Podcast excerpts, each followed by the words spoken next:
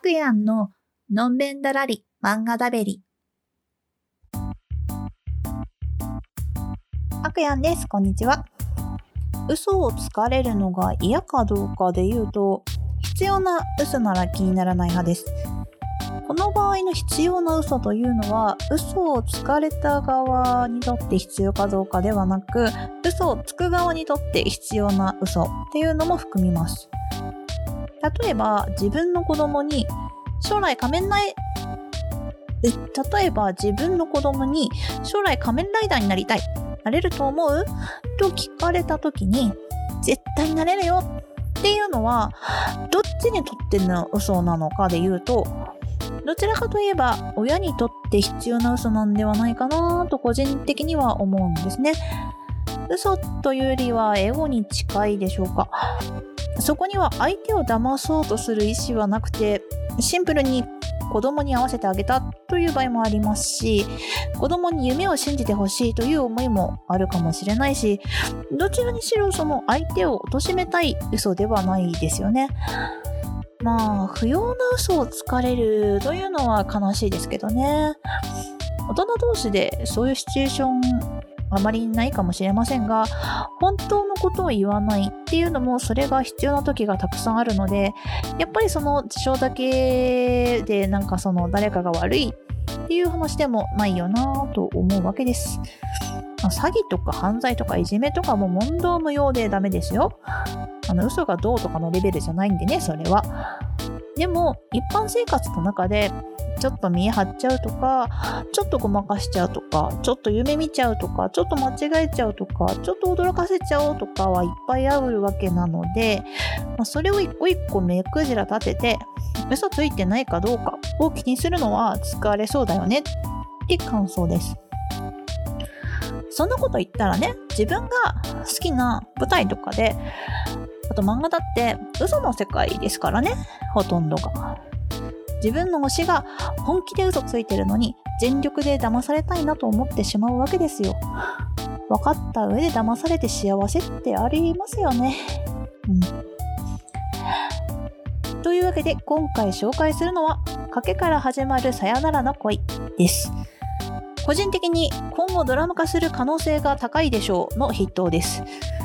今のところ1巻までしか出てないんですが、まあ、ピクシブコミックでお試し読みや最新話が読むことができます。主人公はとある企業に勤める OL の吉永さん。総務の仕事をバリバリとこなしながらも近寄りがたい雰囲気から裏では氷鉄の女なんてあだ名をつけられたりしています。そんなある日のこと吉永さんがトイレの洗面所で鏡を見ている時に聞こえてきたのはお前なら氷鉄の女を落とせるんじゃないか？という会話。そこには営業部の先輩たちになんやかんや言われている同期の王子様里村の姿が。穏やかで人当たりがよく顔もいいのでモテモテな里村ですが告白を断れない優柔不断さのあるやつですその断れない王子里村に先輩たちが氷鉄の女である吉永を落としてみろ告ってみろお前ならいけるとけしかけていたわけですね。まあ、クズですね。うん。で、まあ、里村は、まあ、もちろん嫌がります。いやいやいやいや、みたいな。ただ、さすが断れない王子。いや、さすがじゃないけども、結局は断れずに、逆にね、まあその吉永さんに、氷鉄の女の吉永さんに言ったってどうせ断られるだろうと思って、告白しに来ます。吉永さんに。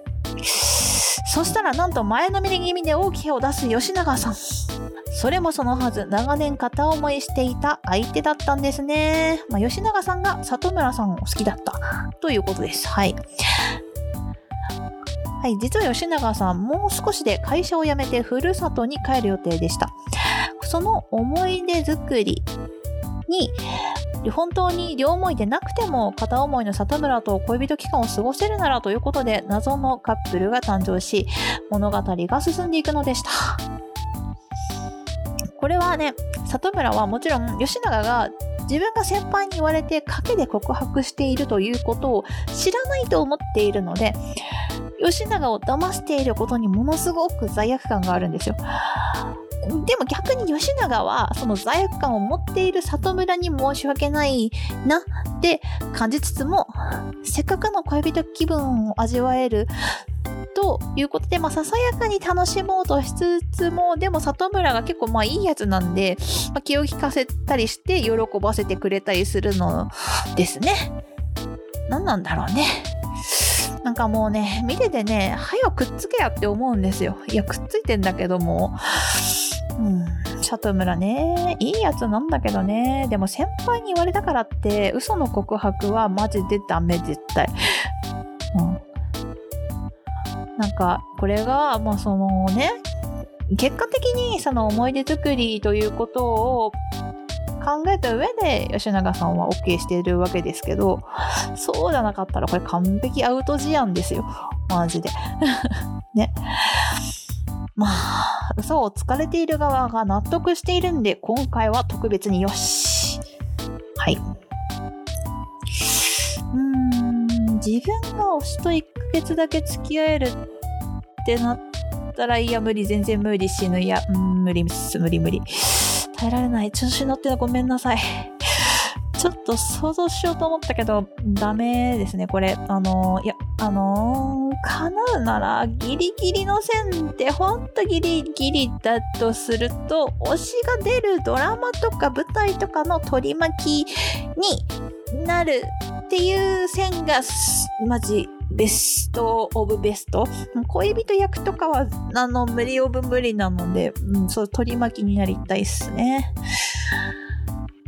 でもさ、なんか例えばさ、あの、取り巻きでもいいんだけど、その一回でもそのそばにいる楽しさを知っちゃったら、最初から終わりがあるって分かってても離れがたくなっちゃうと思うんだよね。